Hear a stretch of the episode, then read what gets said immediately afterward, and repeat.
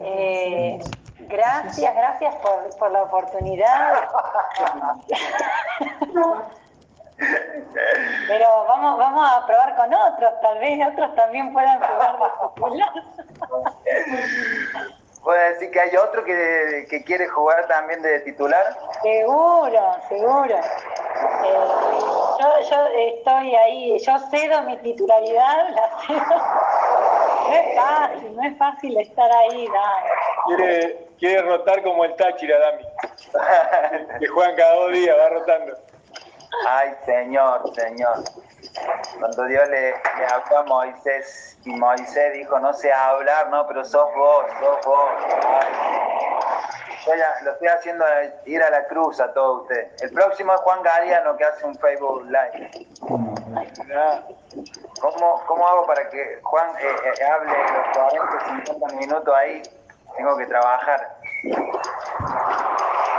Tranquilo que eh, Flor, tenés, muy buenos suplentes, así que tranquila, que no te, hagas problema, que no te voy a mandar más al frente. Tiraste antes de hoy, y antes, antes de ayer y ayer fue impresionante. Yo creo que bajaste como dos. Eh, no, y me, me reía porque yo en el audio que te mando antes, que nunca lo escuchaste, eh, te decía que me esperaras unos días porque no podía suspender la clase de inglés, que para la otra semana, y lo leíste después del Zoom del martes y me dijiste, ya te, ya te promocioné, así que no podés retroceder. Eh, pero en el Zoom, eh, en el, en el audio que te mandé, era como que, sí, sí, había, caminaba para atrás yo, porque no, y bueno, y al final ya estaba. Dije, bueno, ya está, era juego. El señor cerró mis oídos, cerró mi, mi celular, todo, así que ya está. Ya, ya, y ya sé, ya sé ahora cuando tenga que seguir dándole así indicaciones lo que tengo que hacer.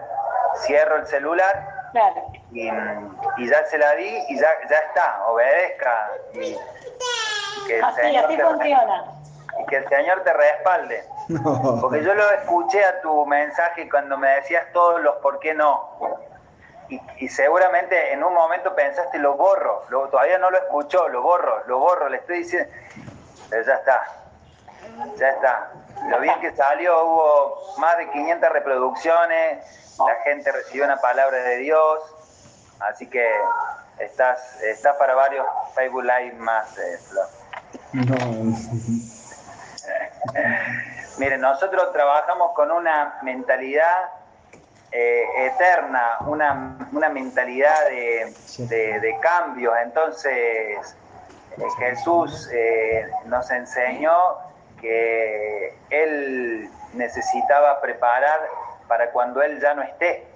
Entonces, la mentalidad no es que hay alguien que es más importante que otros, ni algunos que son más ungidos que otros eh, nosotros portamos un, el, Espíritu Santo y, con eso nos es eh. Pero bueno, los grados de, muerte, de ir a la cruz, a veces eh, es, eso lo que, se evidencia. Pero, pero bien, bien. Estamos en el, en el mejor momento cuando estamos yendo hacia la cruz, Cuando transpira la camiseta. Bueno, voy a saludar, eh, Sile, ¿cómo estás? Iván, Javi, Sonia, familia Chati, familia Rodríguez, conozco esa casa, familia Rodríguez, y con Luca también. Predica Luca hoy. Está preparando la casa, Luca, eh, no saben lo que me gusta porque Luca está viviendo lo que vivíamos con Lore cuando estábamos en Ramallo o en ¿cómo se llama? O en San Francisco, cuando tus hijos como que te sobrepasan y vos querés encontrar la calma para que algo suceda y, tus hijos van, pam, pam, pam, y hacen cosas de niño, ¿no? Pero me acordaba yo cuando lo estaba viendo recién a Luca, y me acordaba cuando estábamos en Ramallo con Frank, con Oli, con Samuel, Simón, y eran un quilombo las reuniones. Yo no sé cómo hacía el Señor ahí para hablarnos, porque realmente entre todos esos chicos, no sé cómo hacía, pero bueno, lo hizo y ahora estoy viendo lo mismo. están los hijos del Chapo, los hijos de Luca, y, la verdad que, me hizo, me, remontó a San Francisco y a, y a Ramallo, así, en ese, en ese, en ese nivel de, de, de niñez. Así que oro por Luca para que le dé paciencia. Eh, Diego, ¿qué pasa? ¿Estás, enojado, Diego Antonio? Así te quiero. ¿Cómo estás, Dami? Bien, bien. ¿Estás bien vos estás medio enojado? Un saludo a Luca ahí. Esa. ¿Cómo está Diego en San Luis? No, espectacular, espectacular. Acá estamos con los, con los chicos, están jugando a la Play.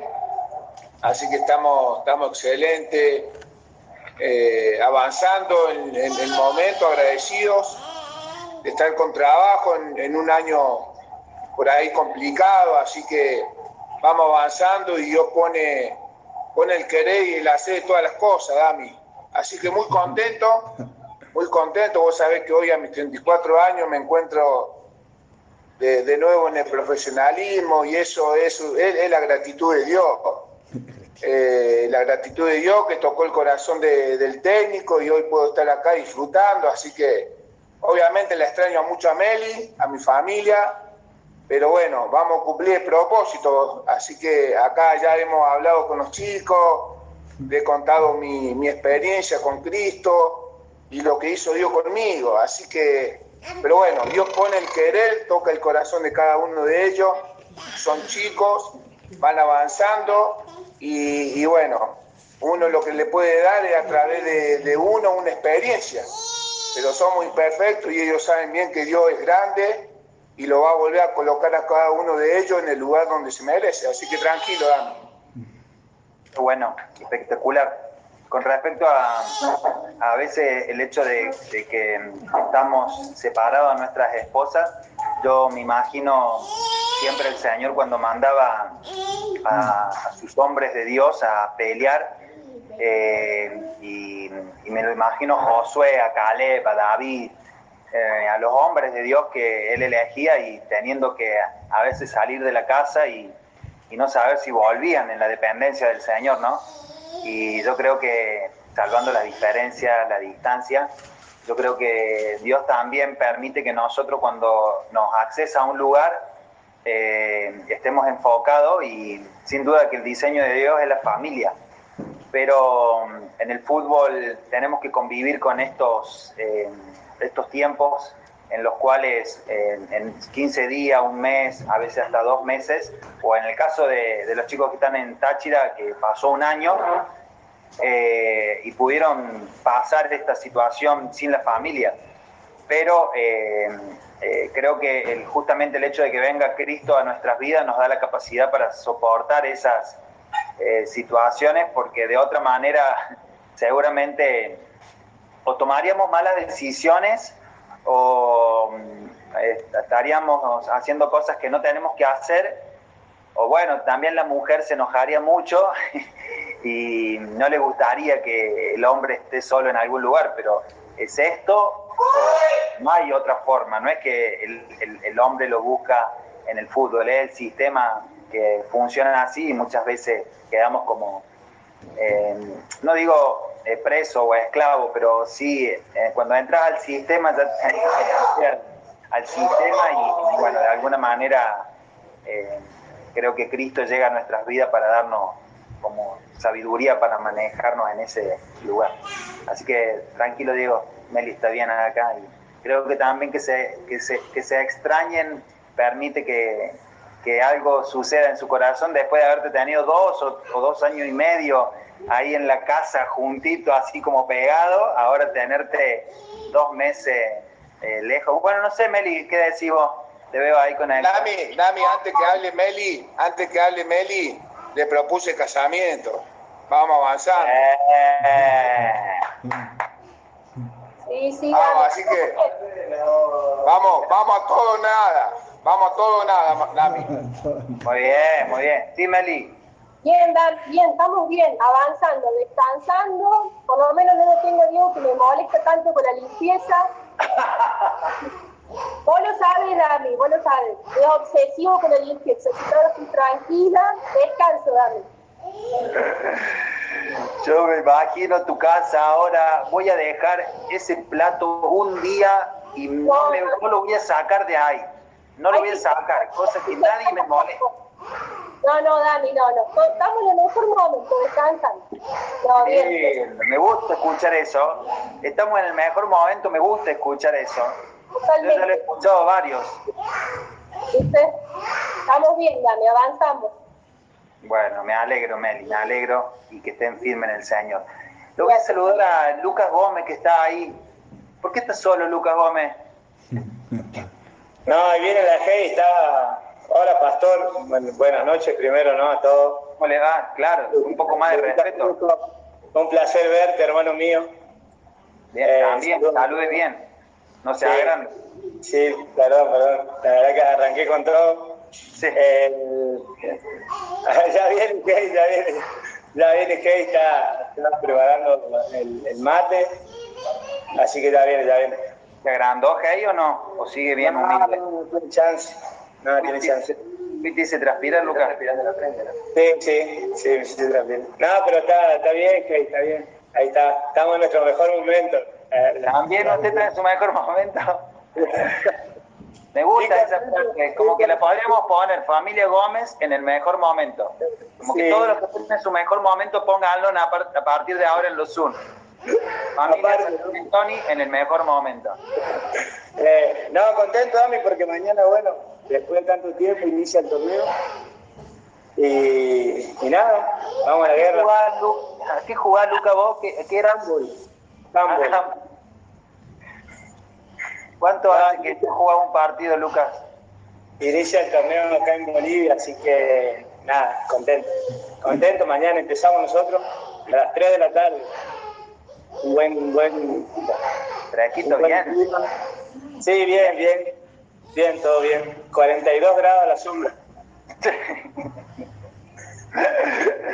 bueno, me alegro, me alegro. Eh, recién terminamos de ver el partido del Táchira eh, perdió 0-3 eh, contra Zamora, mi corazón estaba dividido ahí entre los de Zamora y los de Táchira, así que sabía que me iba a alegrar y, me iba a entristecer, pero bueno, el Señor tiene el control ahí de, todo.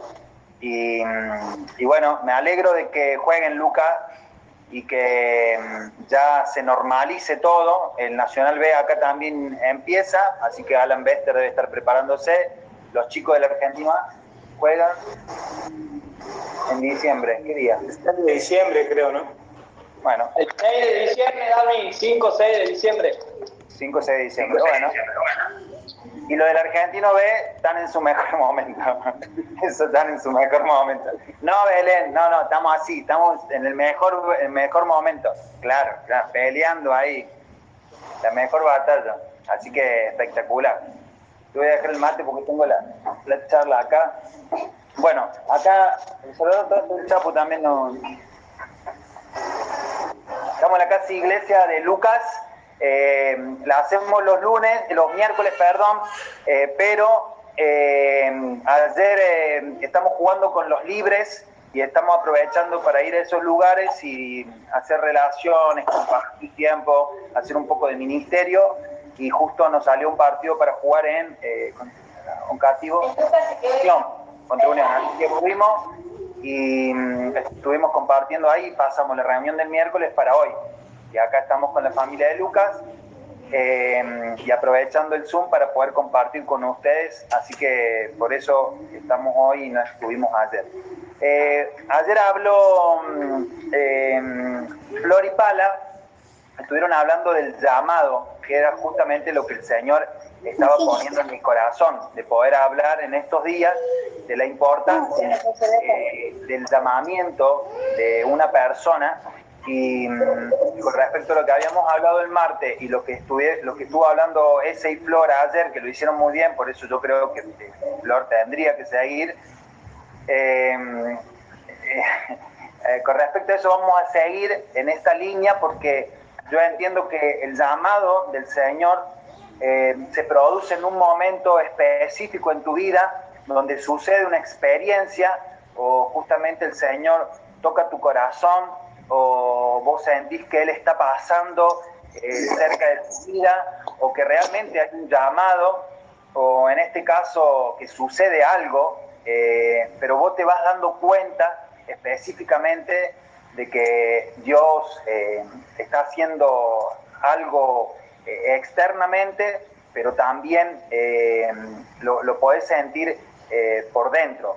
Entonces yo estaba meditando en mi corazón acerca de, cómo, cómo eh, eh, Mateo, en este caso, eh, recibe el llamado y empecé a, poder ver con más claridad algunas cuestiones que nos, nos acercan a lo que nosotros estamos viviendo en este tiempo la importancia de saber eh, que Cristo vino a nuestras vidas en un momento particular. Por eso quiero que me acompañen. Eh, está Mateo, eh, Mateo 9, Mateo 9, versículo 9 al 13. Mateo 9, versículo 9 al 13.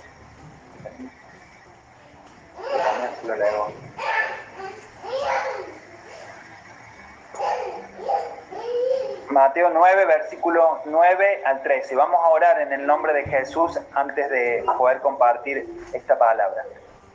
Padre, te damos gracias por esta noche, te bendecimos en el poder del acuerdo.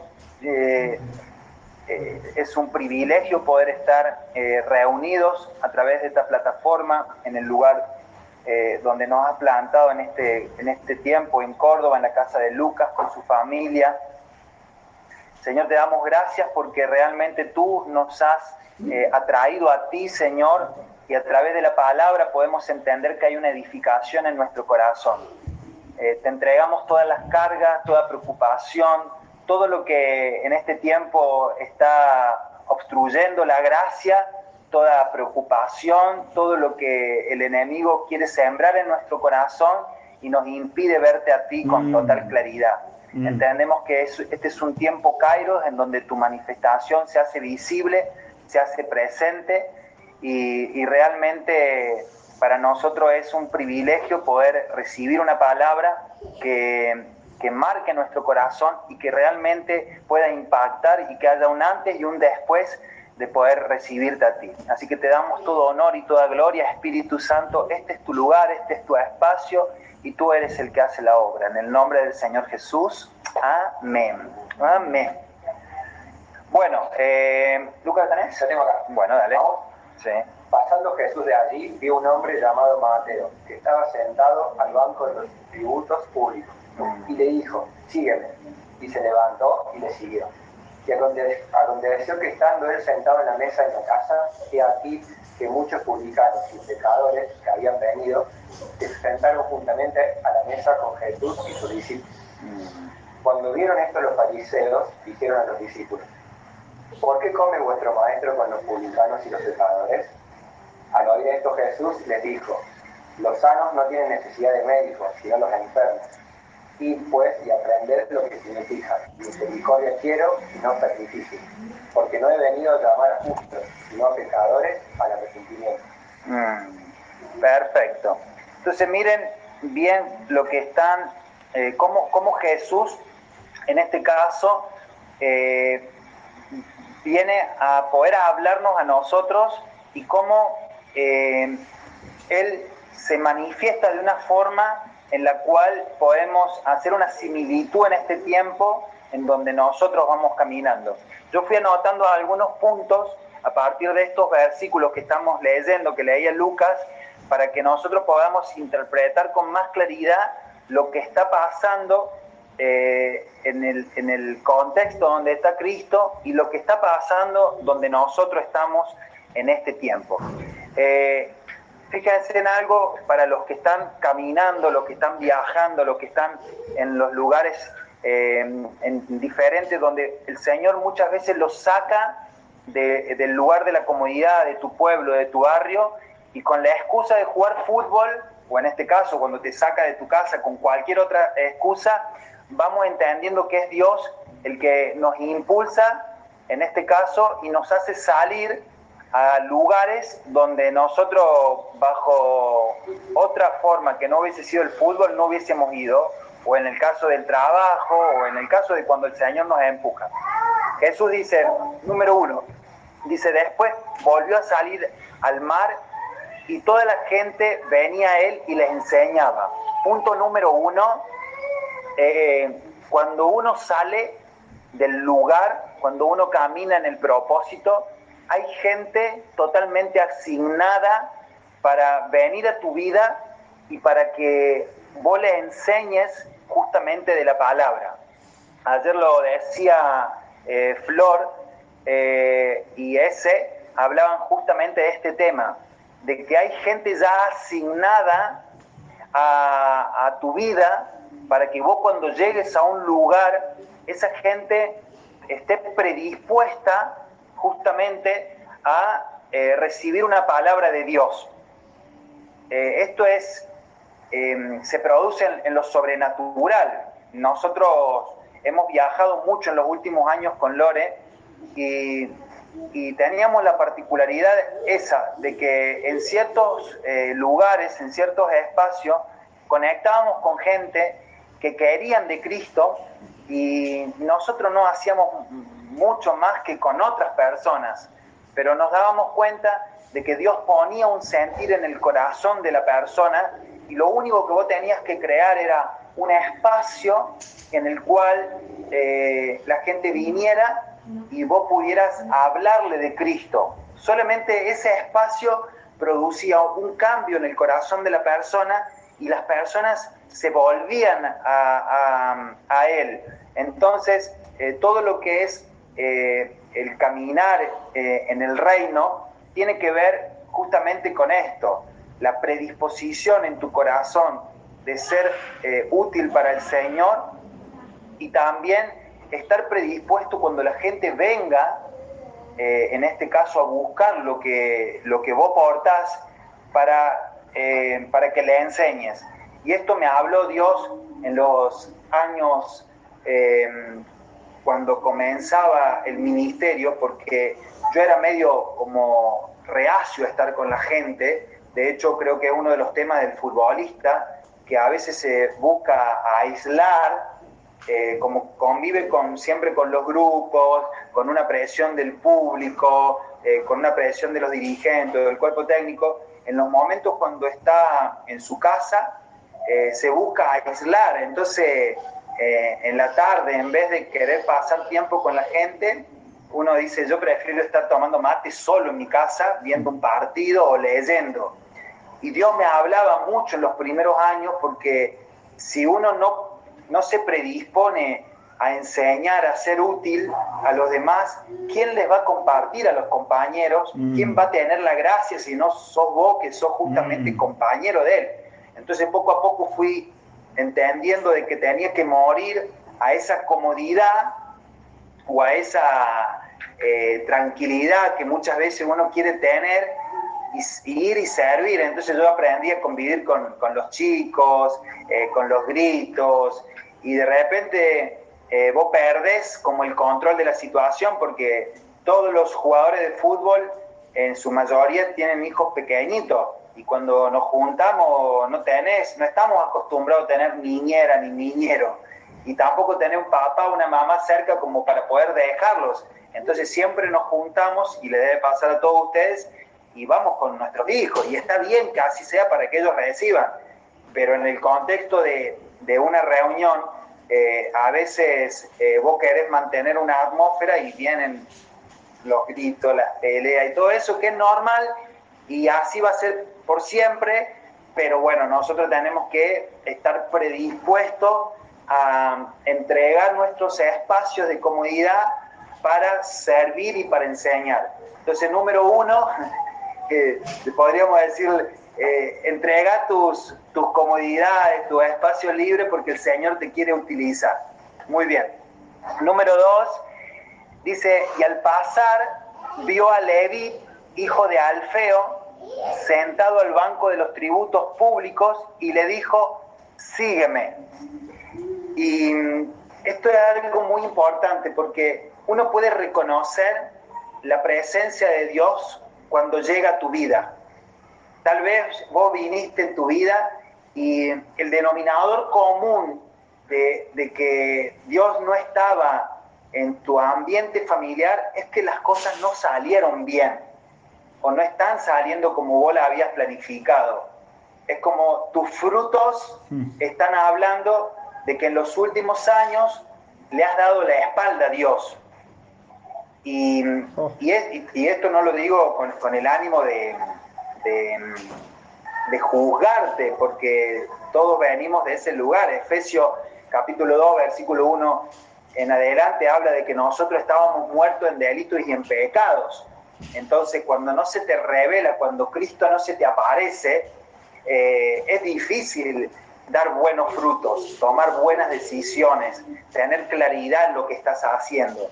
Entonces, de alguna manera, Cristo, cuando llega a tu vida, eh, eh, yo me he puesto a ver el, el video, si después quieren verlo en YouTube, hay un video, o hay varios, en donde Jesús eh, está como filmado en la escenografía y cuando Jesús lo llama, en este caso a, a, Mateo, y habla justamente de, mirándolo a los ojos, como que había todo una, una historia fea en su corazón. Y él mirándolo a los ojos, en ese momento le dice, sígueme. Y es como que la palabra de Dios es tan profunda, tan al corazón, que vos podés darte cuenta de que no es una voz común, no es una, voz normal. las cosas que suceden en tu corazón cuando vienen de parte de Dios son diferentes. Te tocan, vos te quebrantás, te toca, te limpia, la, te comienza a limpiar la conciencia, Tal vez vos antes hacías cosas que ahora ya no las podés volver a hacer porque la presencia de Dios comienza a marcar tu corazón.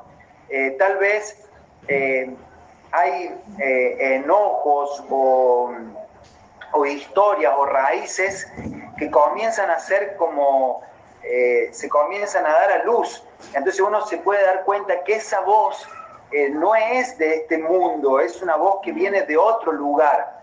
Y yo me imagino muchas veces esta secuencia y, nos ha pasado de ver cómo em, otras personas son eh, llamadas y, cómo personas eh, pelean con el llamado. Esto de yo no me veo como pastor, yo no me veo como eh, compartiendo la palabra, yo no quiero saber nada con eso, a mí no me gusta, em, a mí me da vergüenza pero el amor de Dios es tan profundo, tan fuerte, que todas tus excusas como que se desvanecen ante el tiempo. Es decir, es tan pesada la gracia, el poder de Dios, la palabra, que vos quedás expuesto. ¿Qué, eh, puede haber más importante en la tierra que manifestar eh, la gloria de Dios? Cuando, cuando vos tenés una experiencia tan precisa, tan personal, cuando la manifestación del Espíritu Santo em, es tan eh, delicada y, viene a tu vida y te habla, vos podés darte cuenta de que hay una voz que, que no es de un hombre, en este caso, y comienza a operar en una dimensión totalmente diferente. Yo eh, con Lore eh, en los primeros años nosotros fuimos medio, eh, medio duros a la hora de entender ciertas cuestiones del llamado. Todo fue con tiempo, todo nos llevaba seis meses, un año, dos años, tres años. aprendíamos a los golpes, aprendíamos viendo, aprendíamos a través del Espíritu Santo corrigiéndonos, pero de algo estábamos seguros con Lore, de que Dios nos había llamado de que eso que nos estaba pasando tenía que ver con un llamamiento celestial. Entonces, vayan viendo de que hay secuencias en su vida que tienen que ver con un llamado particular. Y creo que eso, eh, no es nuestro. Eh, Juan capítulo 15, versículo 16, dice, no me elegiste vosotros a mí, sino que yo los elegí a ustedes. El llamamiento tiene que ver con una elección de Dios hacia ustedes y no de ustedes hacia Dios. Por eso se genera algo eh, sobrenatural que viene a nuestras vidas y uno no lo puede describir tal vez con palabras. Es difícil poder poner las palabras de lo que está sucediendo en tu corazón cuando Dios se está manifestando, porque viene envuelto eh, en, sensaciones internas que producen un quebrantamiento eh, o producen eh, una vida que vos no la tenías y a partir de ahí comienza un antes y un después. Número 3, el versículo 15 dice, aconteció que estando Jesús a la mesa en casa de él. Escuchen bien eso, porque esto como que nos desnuda en, en, la en las formalidades de lo que nosotros llamamos iglesia. Aconteció que estando Jesús a la mesa en casa de él. Primero lo encontró en el camino, él estaba haciendo su trabajo y le dijo, sígueme y al, rato lo que se escribe es que Jesús estaba en la casa de él, es decir, el espacio donde Jesús se movía era un ambiente doméstico, donde está Aaroncito, eh, donde está eh, tus hijos corriendo, rompiendo, eh, gritando. Ese es el ambiente en donde Cristo se manifiesta. Por eso debemos volver a creer que el espacio donde vos estás ahora es el espacio donde Dios quiere que vos estés y donde vos lo estás recibiendo al Señor. Esto es importante porque eh, vas a ser punta de lanza en ciertos lugares donde vas a tener que romper un paradigma de lo que es iglesia. La pregunta es, ¿qué es iglesia? Jesús dijo, donde estén dos o tres reunidos en mi nombre, allí voy a estar yo. Entonces, acá es donde ustedes comienzan a tener un, mensaje que ya es diferente al mensaje que la gente ha recibido. No, yo voy el domingo a la iglesia. No, iglesia es aquello. No, no, ya tenés un mensaje contrario. Cristo es contrario a la religión. No se olviden. Les recomiendo ese libro, Cristo contrario a la religión. Se los recomiendo, está muy bueno. Eh, Cristo no está en los ambientes religiosos, en este caso, sin dejar expuesto eh, que, Él es el portador de la vida. En este caso, va a un lugar, habla, en este caso, eh, con, con Levi, lo mira a los ojos, le dice, sígueme, y después va a su casa, y en ese lugar, en esa atmósfera, se manifiesta la gracia. ¿Por qué se manifiesta la gracia? Porque dice el versículo 15, muchos publicanos y pecadores estaban también a la mesa juntamente con Jesús y sus discípulos. Es decir, Cristo en medio de del segmento religioso y, y sabiendo lo que los corazones de las personas eh, meditaban, él se mueve en ese lugar y en ese lugar empieza a fluir algo diferente. Entonces, fíjense que eh, ustedes son, eh, son portadores de un mensaje de gracia en medio de un sistema religioso. Tal vez vos decís, recién estoy comenzando con el Señor, soy de otro palo, esto no lo entiendo bien, pero Dios te llamó específicamente para poder cumplir algo en un lugar específico, en un tiempo específico. Entonces, no te preguntes por qué Dios te escogió si vos eh, no tenías nada que ver con Dios, porque justamente el deseo del Señor es manifestarse en los lugares donde la religión no entra. Eh, nosotros los futbolistas los, la, gente vinculada al deporte tiene como eh, una orientación hacia creer en algo.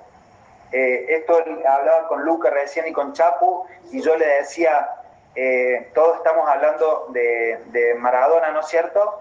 Y yo le decía, eh, el problema es que Maradona fue el mejor jugador, en este caso futbolísticamente hablando, y está espectacular, pero el hombre luego lo puso a Maradona en un lugar donde no tendría que estar él, lo, lo idolatró, esto nos, debe llevar a nosotros a tener una claridad en el que el hombre fue creado para adorar a Dios, pero cuando no adora a Dios, busca adorar a algo, a alguien. Y en este caso, eh, Maradona pasó a ser el ídolo de muchas personas porque pasó a ser un referente en lo deportivo, pero también después en su forma de vivir, solamente por lo que él había hecho en una cancha no, no, no le importó a la gente de que, bueno, mil cosas, no, no, las voy a traer a la causa, pero lo, pusieron en un lugar que no lo tenían que poner. Entonces, el hombre siempre está buscando eh, idolatrar, eh, adorar, en este caso, a alguien.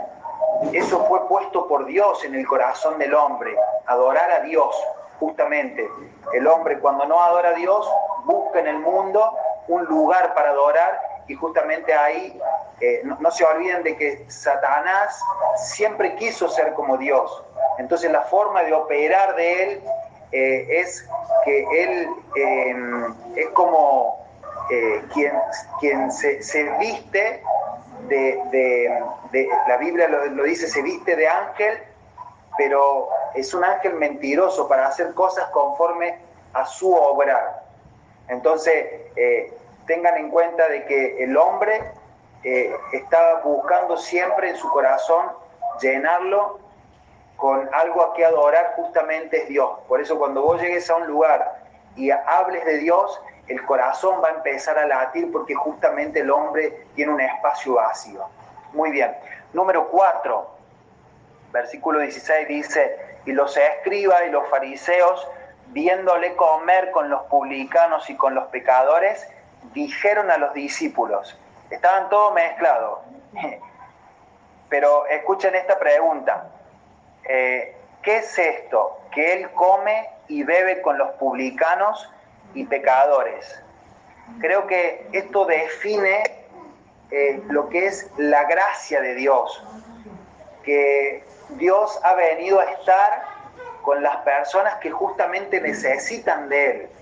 Entonces, acá vas a tener que trabajar en el centro de tu corazón, porque hay una parte de la religión que siempre va a operar en tu interior de que esa persona no, no tendría que estar en Dios porque hizo esto, hizo lo otro, porque se equivocó, porque volvió a fallar. Y Jesús trae otro mensaje, el Jesús, el Jesús que hoy opera en tu espíritu es, no, no, dice, al oír esto Jesús le dijo, los sanos no tienen necesidad de médico, sino los enfermos. No he venido a llamar al justo, sino a pecadores. Entonces vas a tener que cambiar el concepto de iglesia porque Cristo, el Rey de Reyes, el Señor de Señores, vino a estar con los que tenían necesidad, no con los que están sanos. De hecho, nosotros venimos de ese lugar, de haber sido pecadores compulsivos, de haber tenido muchas decisiones mal tomadas, eh, de haber eh, convivido con el error, de haber convivido con la mentira, de haber convivido con la pelea, con la bronca, con la ira, con el resentimiento, de haber convivido en este caso con la enfermedad, con el dolor, con estar siempre en un espíritu de división, de desacuerdo. Por eso Cristo vino a nuestras vidas. Por eso Cristo nos salvó de la condición que nosotros estábamos. Por eso Cristo eh, llega a nosotros y termina siendo eh, el, el principio de nuestra salvación, porque justamente estábamos perdidos. Nunca debemos olvidarnos que ese es el mensaje que nosotros portamos. Nunca debemos olvidarnos que fuimos eh, llamados para eh, habitar con esas personas que están necesitando de Cristo. Entonces esto va, a romper tu, tu, tu, forma de concebir el cómo vas a hablarle a alguien. Vas a dejar de buscar a los buenitos para hablarle al corazón de las personas que necesitan de Dios. Entonces, eh, los próximos hombres y mujeres de Dios eh, a los cuales vos tengas que hablarles, eh, hoy están teniendo problemas con el alcohol, con la droga, en algún lugar del mundo alguien se está tatuando, en algún lugar del mundo alguien está fallándole a su esposa, en algún lugar del mundo alguien está mintiendo, alguien está robando. Esos son los próximos Mateo, Leví, esos son los próximos Pedro, esos son los próximos Pablo, esos son los próximos que vos vas a ganar. Entonces vas a tener que cambiar tu forma de ver a las personas, porque tal vez lo que vos estás viendo es lo que em, el mundo eh, hizo que esa persona sea, pero esa persona tiene un corazón que necesita ser sanado y vos vas a tener que eh, pedirle al Señor una claridad para poder ver mucho más allá de lo que tus ojos están viendo. Jesús, cuando lo vio a, a, Leví, vio que no era que le estaba robando, en este caso a través de los impuestos, sino que vio a un pecador que necesitaba arrepentirse de sus malas obras. Me encanta eso porque, eh, o me gusta, mejor dicho, eso porque Jesús vio su corazón, vio mi corazón, vio tu corazón. Y él dijo, no es lo que estás haciendo ahora, es que le fallaron, es que cuando fue chiquito, cuando fue pequeño, no tenía, por eso ahora se convirtió en, en avaro, se convirtió en una persona mentirosa, porque le han fallado mucho. Bueno, Dios ve mucho más allá de lo que nuestros ojos ven. Entonces vas a tener que en este tiempo eh, profundizar en tu espíritu el discernimiento para poder darte cuenta por qué está haciendo lo que está haciendo esa persona y por qué esa persona está caminando en un diseño incorrecto del que Dios tenía preparado para él. Yo pienso siempre en Pablo, en Saulo de Tarso, que mataba a los cristianos y de repente un día se le aparece Cristo y él tiene una transformación hasta tal punto que es el hombre que Dios utiliza para escribir la Biblia. ¿Qué pasó en el medio? Sí, y entonces yo ahora te veo a vos, me veo a mí y veo a las personas que, van a llegar al Señor y veo personas eh, que por fuera te están mostrando algo, pero que por dentro tienen un anhelo, una necesidad de Dios. Y vas a tener que eh, eh, conectar con el Señor y ponerte en un, tiempo de adoración tal vez, de ministración, eh, de palabras, para sensibilizar tu espíritu y puedas detectar en el lugar donde vos llegues, que, que detecte con claridad lo que Dios quiere hacer en ese lugar. Yo creo que este es el tiempo en donde Dios te está llamando, te está diciendo sígueme, pero no religiosamente hablando, te está sensibilizando en la dimensión del corazón para que vos puedas eh, ver a las personas eh, no por lo que por lo que están haciendo, sino por el vacío existencial que tienen en su interior. Eh, Dios está trabajando en este tiempo y está poniendo una, una dirección del espíritu para que vos puedas conectar con esas, eh, con esas personas. Y, yo he cambiado hasta la forma de mirar los momentos que son considerados malos. Al, haber transitado la carrera del futbolista, me pude dar cuenta de que Dios fue permitiendo que muchas veces me pasaran cosas que yo no entendía porque yo quería que sean lineales, por ejemplo, dormir debajo de una tribuna, eh, quedarme varado en algún lugar, eh, estar sin cobrar cinco meses, eh, quedarme sin club, todas esas cosas que son parte del diseño, ¿no? Pero yo me daba cuenta de que en todos esos momentos conectaba con gente te quedaste parado en un lugar, así que llamaste a alguien y fuiste a dormir a su casa, conectaste con gente. Eh, no tenías para comer, entonces le preguntaste a alguien si te podía prestar, conectaste con gente. No tenías club, así que llamaste a alguien y creaste una relación, conectaste con gente. Todo eh, el ambiente que produce el Señor lo produce para que vos vuelvas a conectar con personas y cuando vos conectas con personas en este tiempo, eh, Cristo que está operando en tu espíritu puede conectar con ese espíritu de esa persona y algo sucede. Entonces yo te regalo esta revelación a tu corazón para que no reniegues más de los malos momentos, porque los malos momentos para tu vida de inseguridad, de incertidumbre, pueden ser los mejores momentos de manifestación de Dios a, través de tu vida. Eh, es como que el hombre interior, eh, cuando es quebrantado el hombre exterior, se manifiesta con más claridad. Cuando el hombre exterior muere, eh, está debilitado, las cosas no le salieron, uno está más sensible a la palabra de Dios y, tiene más búsqueda y está más dispuesto a, servir. Entonces, eh, yo creo que esta es una revelación, porque vas a dejar de renegar cuando las cosas no salgan, cuando no te den la estrella, o cuando no te reciba nadie en el aeropuerto, o cuando el técnico no conozca tu nombre, como me, pasó un día cuando fui a Ramallo, que no sabía eh, bien quién era, nada, parecía que pensaba que era un exjugador.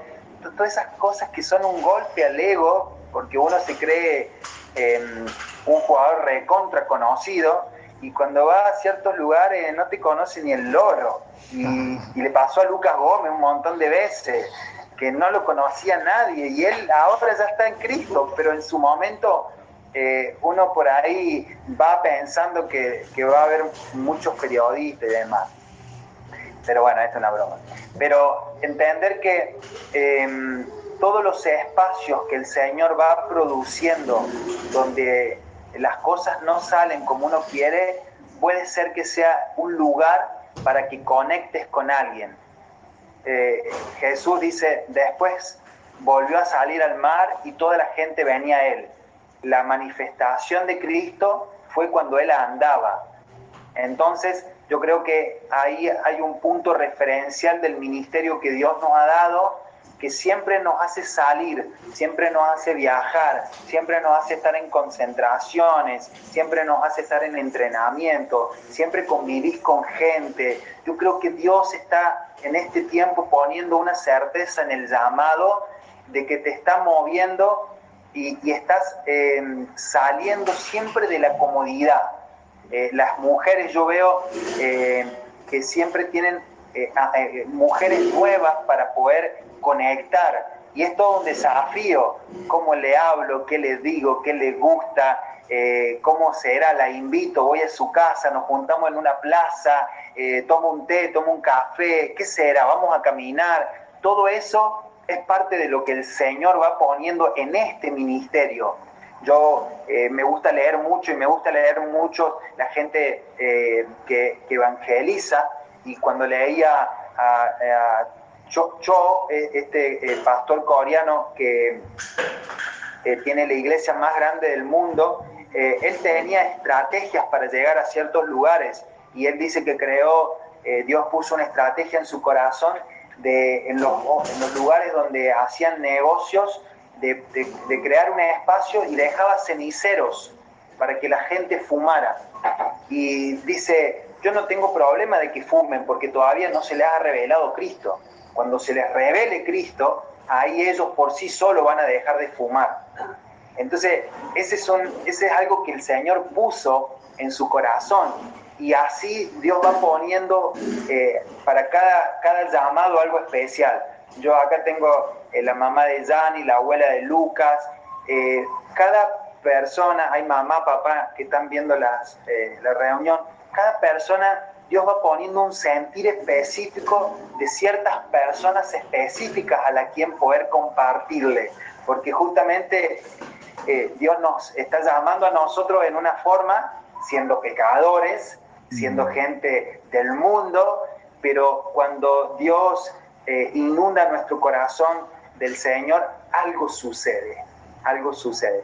Por eso, eh, mientras escuchaba ayer a Pala y a Flor, eh, hablar del llamado, yo los veía a ellos cuando el Señor los llamaba, los veía a Javi y a Sonia cuando el Señor los llamaba, eh, veía cómo eh, no fue fácil recibir el llamado y decir, ah, qué bueno, gloria a Dios, como ciertos hombres como Isaías que dijo, heme, aquí, envíame a mí. No, no, heme aquí, no me envíes a mí, decían ellos. Espera un poco, o hay otros y yo sé que uno cuando eh, Dios eh, te está llamando para, cosas grandes, para ser una persona que marque una generación en tu grupo familiar o que, o que marque un antes y un después en el barrio, en el grupo, en una ciudad, eh, en un equipo, claro que va a haber una, una lucha, porque no es fácil, no es sencillo uno está acostumbrado a una forma de vivir, a una forma de pensar, y de repente el Señor eh, te escoge y te quiere utilizar para traer salvación a alguien. Y uno dice, no, Señor, déjame a mí con mis estudios, déjame a mí con mi fútbol, déjame a mí con ser ama de casa. Es demasiado, yo no quiero mucho compromiso.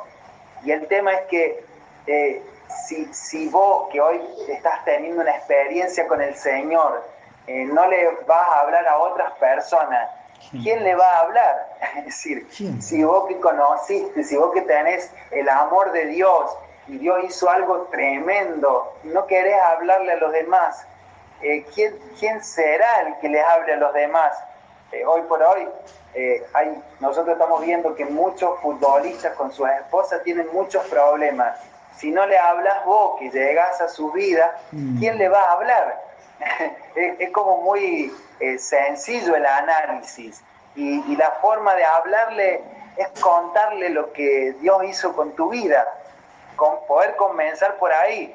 Mientras estás en las primeras juntadas, sabes que yo antes no creía en Dios y ahora eh, un amigo me regaló una Biblia, comencé a leer la Biblia y mi vida cambió y simple y Dios va a poner un sentir en el corazón de la otra persona para, para, crear como una, como una hambre, como una sed de Él, porque le estás hablando de Él. Entonces, yo creo que estos días que nosotros estamos percibiendo que Dios nos está llamando, esta pandemia que nos metió en, en poder profundizar más en la palabra, Dios nos hizo ver con más claridad que estamos para otras cosas, eh, estamos para algo más grande, no estamos para estar renegando eh, mm. con, mm. siempre con el fútbol, siempre con el dinero, siempre con el mm. lugar, siempre con la familia. Dios quiere, creó una persona para hacer algo más hermoso, algo más significativo, algo más relevante que pelearte todos los años con las mismas situaciones y nunca sobrepasarlas. Eh, yo sé que eh, cada uno está en una batalla, ¿no?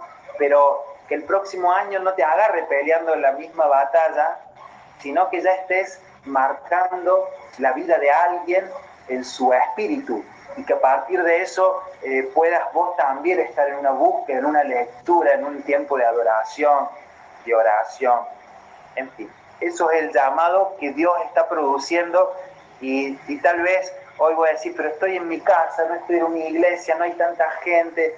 ¿Dónde está el llamado? El llamado está en tu corazón. El nuevo pacto eh, es eso, es eh, Dios escribe eh, la, palabra, las letras que antes estaban escritas en la Biblia, en papel, hoy Dios las escribe en, en tu corazón y cobran vida. Y Dios cambia un corazón de piedra a un corazón sensible para que sea obediente a Dios. Yo creo que lo que Dios está haciendo en estos días es sensibilizar nuestro corazón a, la obediencia a la palabra. Antes siempre fuimos desobedientes, siempre hicimos las cosas a nuestra manera y de repente Dios te dice, yo bendigo el hombre, la mujer que obedece la palabra de Dios. Bueno familia, esta es mi esposa querida, amada, Lore, estás por ahí, estás escuchando, te veo que está la fotito y el micrófono. Lore. Ahí está. Sí, Dani, acá estoy. Ah, ahí está mi amor, estás con Alma, Nasa y Samuel, por eso no me acompañaste. Así que, ¿querías decir algo, mi amor? Eh, no, la verdad es que estaba escuchándote y, y bueno, yo entendía de que a veces uno...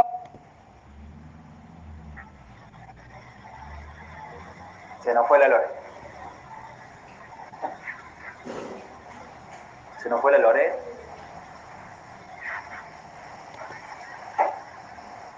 Se nos fue la Lore. a ver si. No la veo, no la veo por ahí, ¿no? Ya va a aparecer de nuevo. Ya va a aparecer de nuevo. Eh, yo cuando eh, voy viendo ahí en el Lore. Lore. No hay. Lore. Dani, Ahí estamos. eh, eh, no tengo buena señal acá abajo, así que bueno, se me corta. Eh, no, no, se- eh, te escuchaba hablar respecto a lo que es el llamado y, y bueno, es algo que, que realmente mm, cuando Dios eh, nos escoge, eh, uno eh, lo primero con lo que tiene que luchar es con uno mismo, ¿no? Porque nos encontramos con nuestras debilidades, con nuestra... ¿Se escucha bien? Sí, yo sí lo. No, no está escuchando por la compu, tiene bajo el volumen. No. Eh, uno lucha con, con las debilidades, con las incapacidades, con a veces con nuestra ah, No tiene. tiene- ah, y con la visión de nosotros. Entonces, eh, yo siempre mamá que me dijo, Lore, es momento de que te envíe cuento. Y, y yo, eh, cuando, cuando ella me dijo eso, eh, yo dije, sí, es verdad, o sea, realmente el problema que estoy teniendo es que no estoy creyendo a lo que Dios me dice que va a hacer conmigo. Y, y bueno,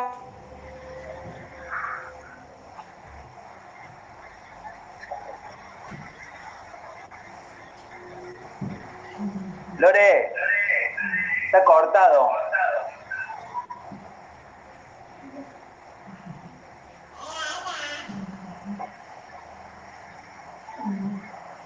Hola. Bajatata.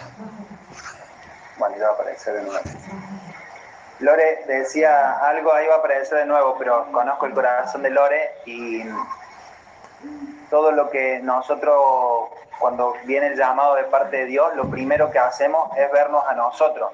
No voy a decir lo que se decía Pau Bulgarelli, eh, pero ella no, no se decía algo lindo cuando Dios le hablaba a su corazón. Y nosotros le dijimos, Pau, nunca más digas eso, porque sos una mujer de Dios y una mujer creada por Dios, una mujer del Espíritu. Punto. Entonces, la lucha más grande que se produce muchas veces es con nosotros mismos al no aceptar el llamado, porque no nos vemos como Dios nos ve. Entonces, Dios necesita eh, marcarnos una identidad y mostrarnos, no, sos una mujer del Espíritu, sos un hombre del Espíritu. Te voy a usar por el Espíritu que vos portás. Te voy a usar porque yo te creé, no por lo que vos creés que sos. Entonces Dios como que tiene que hacer una reingeniería en la forma de pensar en nosotros, porque Dios no nos ve eh, de la forma que nosotros nos vemos. ¿Sí, Lore? acá me puse al lado del router. Este, bueno, justamente eso, lo que estabas diciendo, ¿no? De que eh, lo que estaba, eh, a continuación de lo que decía es que eh, esta visión tiene que ver con el poder del uno, ¿sí? Con el poder de, de la, de, la comunión, ¿sí? de los padres con los hijos. ¿sí? Yo creo que a lo largo de los años he aprendido a, poder entender estos principios del espíritu, ¿no? Eh, cuando, cuando el apóstol Pablo le dice en, en Gálatas 1.15 que dice que por la gracia de Dios, o sea, que Dios le plació revelar a su Hijo en mí, ¿no?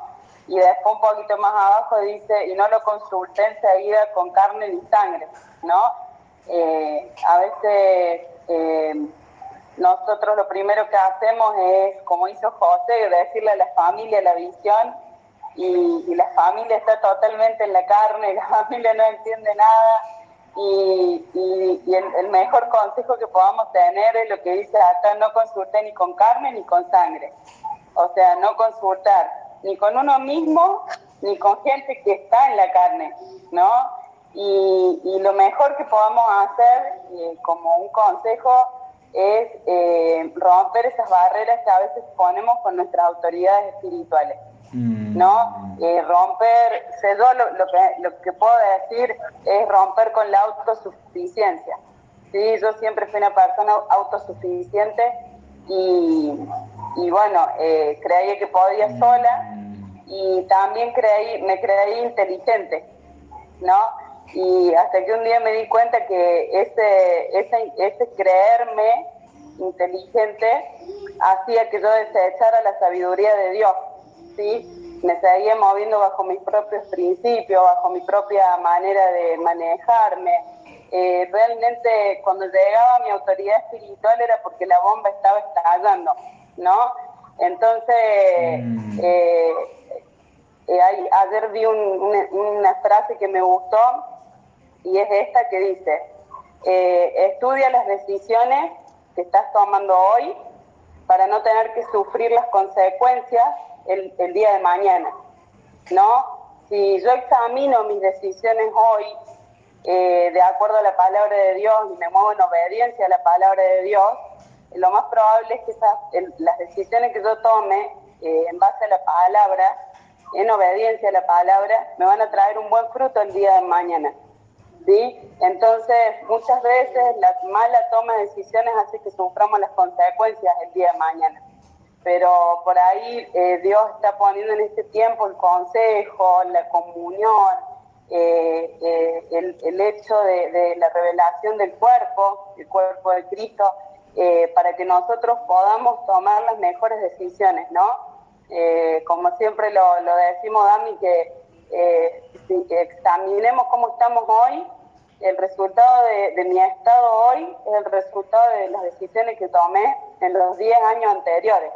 Entonces, si yo hoy empiezo a tomar mejores decisiones en el día a día, eh, las pequeñas y grandes decisiones que yo tomo en obediencia a Dios y a sus principios, me van a llevar de acá a 10 años al lugar a donde yo quiero estar.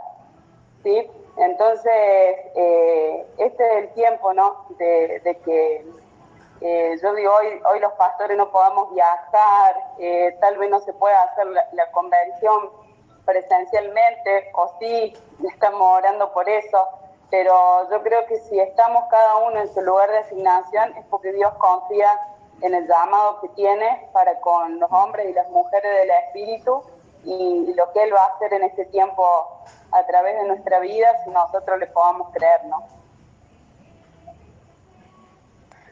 Sí, Lore, sabes que yo me daba una palabra eh, con certeza y, Dios me la ha dado eh, hace tres días eh, y me la viene repitiendo y la quiero eh, entregar, porque Deuteronomio 28,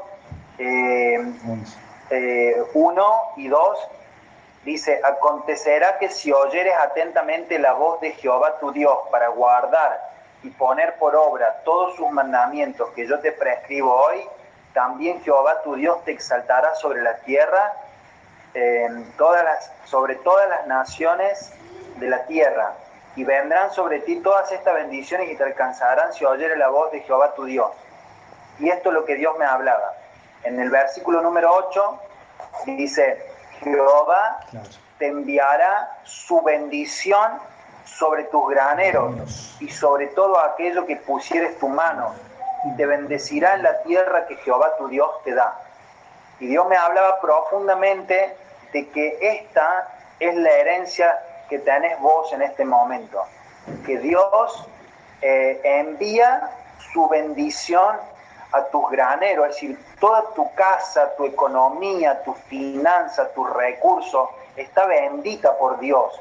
Entonces los próximos años van a ser años de prosperidad, años de abundancia, eh, años de multiplicación. Lo dice la palabra de Dios, es mi fuente de autoridad, es lo que Dios me ha hablado y yo creo que esto es un antes y un después en nuestras vidas la seguridad y la certeza de lo que dice la palabra va a pasar en tu casa, va a pasar en tu vida. Estás eh, destinado a ser bendecido por Dios y que eh, todo lo, que Dios está produciendo en tu corazón y que vos entiendas que no tenés que hacer ningún sacrificio ni ningún eh, holocausto.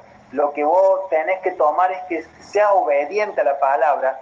Y esto también siento de parte de Dios decirte que eh, no es en tu fuerza, porque muchas veces te vas a caer, muchas veces vas a patinar en situaciones almáticas, emocionales, pero Dios sabe que vos le estás creyendo más a la palabra que a lo que está diciendo tu mente eh, eh, emotiva. Entonces, esto es lo que Dios me hablaba, que Él nos bendecía en el lugar donde Él nos ponía. Y también esto, eh, que el otro día lo hablé con Fabri eh, Mandile, dice, y sobre todo aquello en que pusieres tu mano. Donde vos estés, va a estar la bendición de Dios. Vos estás adentro de una cancha, Dios te va a respaldar. Eh, vos viajas a un nuevo club, Dios te va a respaldar. Porque la bendición ahora habita en Cristo y Cristo mora en vos. Vos no necesitas un lugar, un escenario o estar cerca de una persona. Vos estás en Cristo, vos estás en la palabra. Lo único que vos tenés que eh, darte cuenta ahora es la obediencia hacia esa palabra que estás recibiendo para poder ser bendecido en esa dimensión. Y cuando Dios te bendice, bueno, estamos al lado de Lucas, en los últimos años Lucas ha podido percibir lo que es Dios te dijo sí. cuando Dios te dice sí, es sí, es amén. Y todo lo que viene es multiplicación, es bendición, son recursos, son conexiones, son ideas, son visiones. El sí de Dios, la multiplicación de Dios no es te doy algo para mañana, pero tal vez mañana me enoje y al otro día te lo voy a sacar. El sí de Dios es un sí amplio, es un sí eh, que, que tiene que recibir desde tu espíritu, porque el problema más grande es que Dios no piensa como pensás vos. Vos hoy tal vez estás pensando que hay muchas cosas que no las tendrías que recibir porque hiciste tal otra cosa, porque te equivocaste, porque insultaste, porque eh, dudaste. Cuando Dios te da una palabra, eh, Él está atado a la multiplicación, Él está atado a la bendición. Y su sí tiene que ver con Él, no con vos. Entonces yo creo que lo que Dios está llevándote a que vos cambies una manera de pensar, porque hay una dimensión nueva a la que estás ingresando y tal vez tu mente, tu, tu estrechez, tu círculo íntimo está impidiendo el sí de Dios. Entonces Dios dice, que Él te bendecirá en la tierra que Jehová tu Dios te da. No, no dudes del poder de Dios, no dudes, estos días vas a tener que llenar tu corazón de palabra, llenar tu corazón de Él, no darle lugar al alma, porque la palabra de Dios es tu fuente de autoridad, esa es la verdad. Entonces, eh, no, no podemos nosotros caminar en este tiempo creyéndole un poquito y, otro poquito eh, siendo incrédulo y otro poquito eh, despertarnos con expectativa y otro poquito irnos a dormir mal. Es Dios el que te está llamando, es Dios el que te está buscando, es Dios el que está eh, mandando una palabra de bendición. No dejes de creer en la, en la magnitud del Dios que te está buscando Entonces, llena tu mente de tal manera de que no le des lugar a la duda, no le des lugar al temor, no le des lugar al miedo. Si lo dijo Dios, así va a ser, así va a ser. Esta es la herencia. Yo lo que veo, familia, es lo siguiente. Veo tus hijos eh, bendecidos, prosperados. Veo estos próximos años que tu mente va a ser llevada a una dimensión em, de, de violencia en las cosas de Dios, que le vas a creer, vas a caminar, vas a pactar, vas a caminar creyéndole solamente a Dios y veo que, que, tus hijos van a poder recibir esta cosecha. Pero alguien tenía que cortar una herencia de incredulidad, de inmadurez, eh, de frialdad o de mediocridad. Veo que tu vida hoy representa una espada que está cortando una herencia de maldición y está accesando a una dimensión nueva, a la nueva generación. Entonces yo quiero contextualizarte porque vos tal vez hoy no estás viendo todo lo que, lo que yo estoy viendo de tu vida. Y lo que yo veo es que los próximos negocios, el próximo lugar donde vas a vivir, eh, los próximos pasos de fe que vos vas a dar, están en la dimensión de Dios, no en la dimensión del mundo. Y estás peleando batalla y estás siendo a veces bombardeado, atacado, pero siempre para que se evidencie una victoria grande tiene que haber un enemigo que te permita eh, ir de rodillas ante la presencia de Dios y permitir que Dios te, te inunde tu corazón de fe. Entonces, no limites, no limites la palabra de Dios. Y si hay luchas, hay batallas, hay enemigos, está bien que así sea. Eso evidencia que las victorias van a ser muy grandes. Eh, nadie recuerda a David eh, porque le pegó a alguien de su tamaño. Todos recuerdan a David porque mató a un gigante. Entonces vos estás matando, estás aprendiendo a matar eh, gigantes y creo que Dios en, este, en estos años va a certificar lo que yo te estoy diciendo porque realmente estás cortando una herencia de maldición. Lore, te está riendo. ¿Qué querés decir? No, no, no. No, lo me viste y te inspiraste. Sí. bueno, el Señor es bueno. Eh, y yo creo que, que, simplemente yo siento en mi espíritu que este ha sido un año difícil para muchos, eh, incluso para los que creemos en Dios. Eh, hoy estaba haciendo un poco de balance y eh, justo, justamente eh, estaba viendo al, grupito de tenis, los chicos que están entrenando con nosotros y Dios ponía en mi corazón que a veces uno pone demasiadas exigencias eh, en las personas o justamente en, los chicos, ¿no? Y yo decía, los chicos en marzo se quedaron sin colegio, empezó la pandemia, dejaron de ir al colegio, empezaron a hacer todas las tareas por Zoom, eh, eh, las seños han hecho un súper esfuerzo para que ellos puedan llegar a terminar su año y lo estamos terminando. Las mamás se volvieron seños, eh, los jugadores de fútbol de tener objetivos, metas, los campeonatos se pararon, empezaron a entrenar solos, algunos se tuvieron que volver de los lugares en donde estaban. Eh, eh, realmente eh, la vida nos cambió, ¿no? Entonces yo decía, está terminando el año y por ahí yo que hablo con las mamás, algunas están cansadas, ¿sí? De, de, toda esta vorágine que es ser seño, de tener los chicos todo el día en casa. Algunas hablo con otras de que sus maridos están en otros lugares y están llevando adelante una casa solos, solas. Eh, los maridos extrañando a sus mujeres, como decía Diaguito. Entonces, eh, yo creo que este es tiempo de felicitarnos, eh, también lo hablaba con mi cuñado, eso con Daniel, felicitarnos un poquito más, auto, como decía, auto regalarnos cosas, es decir, a veces uno espera que, el otro haga, ¿no? Y por en los matrimonios mismos, por ahí eh, hay un agotamiento del año, ¿no? pero yo creo que, es tiempo de, felicitarnos un poco más, valorar todo lo que hemos logrado hasta hoy.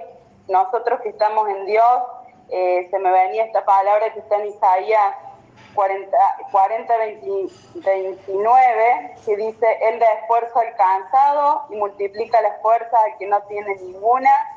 Eh, los muchachos se fatigan y se cansan, eh, más los, y los jóvenes eh, flaquean y caen, pero, dice nosotros, los que esperamos en Dios tendremos nuevas fuerzas, levantaremos alas como las águilas, correrán y no se cansarán, caminarán y no se fatigarán. Así que yo los bendigo, eh, yo declaro unas fuerzas del Espíritu para lo que queda de, este año, eh, declaro buenas noticias, declaro que vamos a terminar este año con el gozo del Espíritu Santo. Eh, hay gente que está diciendo 2020, un año no sé, no voy a repetir lo que se está hablando del 2020, pero yo creo que eh, para nosotros que estamos en Cristo, eh, el Señor eh, nos ha fortalecido, nuestra, nuestro valle de sombra se convirtió en estanque porque cuando hay gente que con la pandemia se hundió, para nosotros sí, o sea, la pandemia fue como un pozo, pero al final ese pozo se convirtió en un estanque porque lo llenamos de palabras, los llenamos de capacitación, tuvimos a nuestro apóstol dos veces al día eh, enseñándonos eh, la escuela de Nuevo Pacto, la escuela de Génesis, eh, pudimos hacer nuestra convención de mujeres, vamos a tener nuestra convención de deportistas, nuestro valle de sombra se convirtió en fuente.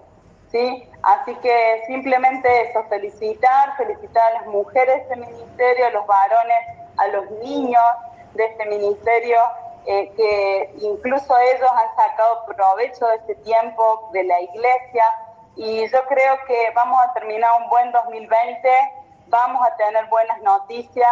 Eh, si hay algo que siento en mi espíritu es que sigamos sembrando, aunque no veamos, porque todo lo que nosotros sembremos vamos a ver la cosecha. Mm. Dios no es hombre para mentir, Dios lo que promete lo cumple y nosotros nos alineamos a esta verdad. Deleítate en Dios y Él concederá las peticiones de tu corazón. Así que yo los bendigo por este lado, eh, de decirles esto, eh, simplemente felicitarlos, alentarlos eh, y entregarles esta promesa de parte de Dios. Él va a conceder los anhelos de nuestro corazón. Bueno, mi amor, cerra vos. Bueno, bueno, damos por terminado entonces este Zoom. Eh, le damos gracias al Señor. Yo oro por cada uno de los que está conectado en este momento. Declaro que cada palabra sembrada, tanto hoy como ayer y en estos días, acerca del llamado, yo declaro que el Espíritu Santo pone una convicción fuerte interna de que somos escogidos por Dios para cosas grandes. Mm. Eh, yo entiendo en mi espíritu que conforme al tamaño de, nuestras batallas es el tamaño de nuestra victoria y yo declaro esa victoria asegurada en la sangre preciosa de Cristo, en la cruz del Calvario, nosotros recibimos la victoria completa.